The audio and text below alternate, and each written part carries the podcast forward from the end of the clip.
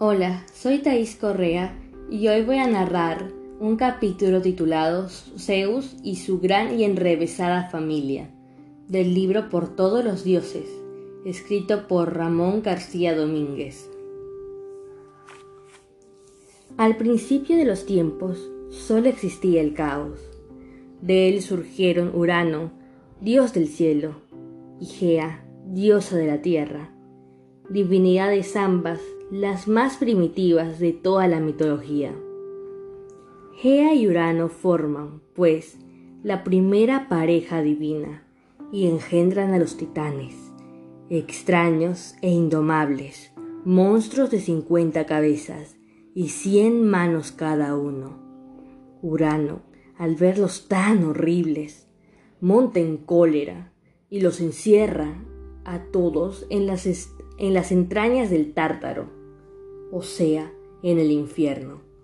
Pero Gea es una madre, y las madres idolatran y protegen a sus hijos, sean feos o bellos. Así que se pone de parte de ellos, e incluso incita al primogénito Cronos, denominado luego Saturno por los romanos, a que destrone a su padre y se deshaga de él como único medio de que todos sus hermanos puedan quedar libres. Cronos ocupa el trono divino de su padre y se casa con Rea, pero heta aquí que pronto empieza a sufrir negras pesadillas y presagios, vaticinándole que quizás sus hijos puedan hacer con él lo mismo que él hizo a su padre, Urano. Ni corto ni perezoso, está visto que en esta familia el amor paternofilial. ah, ya Paternofilial.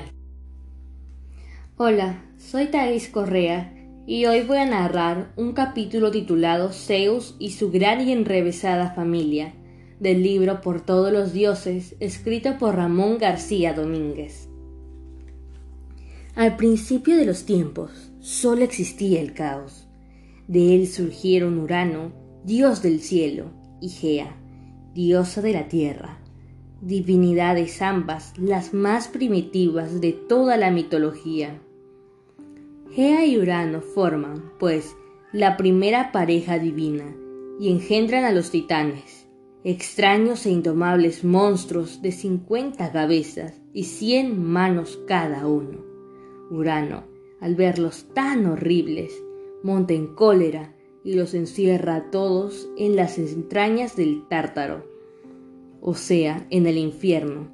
Pero Gea es una madre, y las madres idolatran y protegen a sus hijos, sean feos o bellos. Así que se pone de parte de ellos, e incluso incita al primogénito Cronos, denominado luego Saturno por los romanos, a que destrona a su padre y se deshaga de él como único medio de que todos sus hermanos puedan quedar libres. Cronos ocupa el trono divino de su padre y se casa con Rea, pero heta aquí que pronto empieza a sufrir negras pesadillas y presagios, vaticinándole que quizás sus hijos puedan hacer con él lo mismo que él hizo con su padre. Urano, ni corto ni perezoso, está visto que en esta familia el amor paterno-filial no era la virtud más cultivada. Decide deshacerse uno a uno de cuantos vástagos vaya dándole su esposa Rea.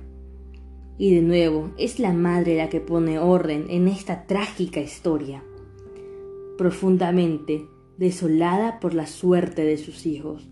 Decide un día no entregarle ni un recién nacido más a Cronos Saturno nace Zeus y Rea lo esconde en la isla de Creta, donde está amamantado por una cabra y alimentado con la miel de las doradas abejas de la joven y hermosa Aida. Pasa el tiempo. Zeus, Júpiter para los romanos, es ya un mancebo apuesto y aguerrido que se siente predispuesto a ocupar el trono de su padre Cronos o Saturno tanto más cuanto que éste sigue atentando contra la vida de sus propios hijos, es decir, los hermanos de Zeus, comienza por resucitar a todos aquellos que su padre había, ido matando al nacer, y con ellos declara la guerra a Cronos y a todos los hermanos de éste, a los terribles y monstruosos titanes. Ayudan también a Zeus los cíclopes, que otorgan al joven dios el trueno y el rayo, símbolos ya para siempre de su autoridad y su omnipotencia. La batalla es formidable, mucho más que la que yo luego contaría en mi Ilíada entre griegos y troyanos. Versos labrados en oro serían precisos para narrar aquella divina epopeya. Finalmente vence Zeus, arroja a Cronos Saturno y a los titanes a las profundidades del Tártaro, y se proclama rey y señor del Olimpo para siempre repartiéndose el dominio del mundo con sus hermanos, Poseidón y Hades, Neptuno y Plutón para los romanos. Al primero le otorga el mar y al segundo el tenebroso mundo subterráneo, o también llamado infierno. Una extraordinaria historia, pero muy violenta, maestro. No me digas tú que eso de que los dioses anden liquidándose los unos a los otros o monten guerras entre ellos como si fueran como si fueran simples mortales, quieres decir, ¿no es eso?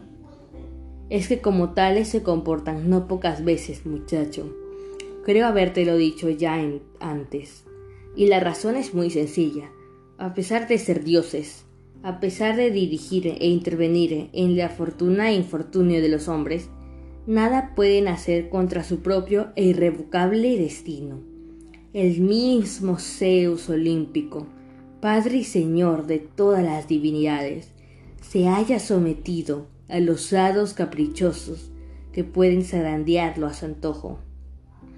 Hados que fueron, sin duda, quienes empujaron a Cronos, como acabamos de ver, a rebelarse contra su padre, Urano, a matar luego a sus propios hijos y a ser, finalmente, derrotado por uno de ellos, Zeus. Tan solo el amor materno, como habrás podido comprobar, puede más y vence a los hados y al destino. Tanto Gea como Rea, abuela y madre de Zeus, imponen su voluntad en esta trágica historia. El amor en la mitología griega y romana, y yo diría que en todas las mitologías y religiones del mundo, siempre es más poderoso que el ciego destino que el mal y que la misma muerte. Lo podrás comprobar en otras historias de dioses y de héroes, amigo mío. Ahora habíamos dejado al gran Zeus o Júpiter recién instalado en su trono del Olimpo. ¿No es así? Todos los dioses y todos los hombres, todos los estados y ciudades lo reconocieron de inmediato como el Ser Supremo. Él es quien mantiene el orden y la justicia del mundo. A la puerta de su palacio del Olimpo, según cuento yo en mi Iliada, tiene dos jarrones de oro bruñido. Uno contiene el bien y el otro el mal. Zeus distribuye a cada hombre el contenido de ambos recipientes, por partes más o menos iguales, aunque algunas veces hace uso únicamente de uno de las ánforas. Y entonces, ¡ay! El destino de ese mortal es del todo venturoso o completamente trágico.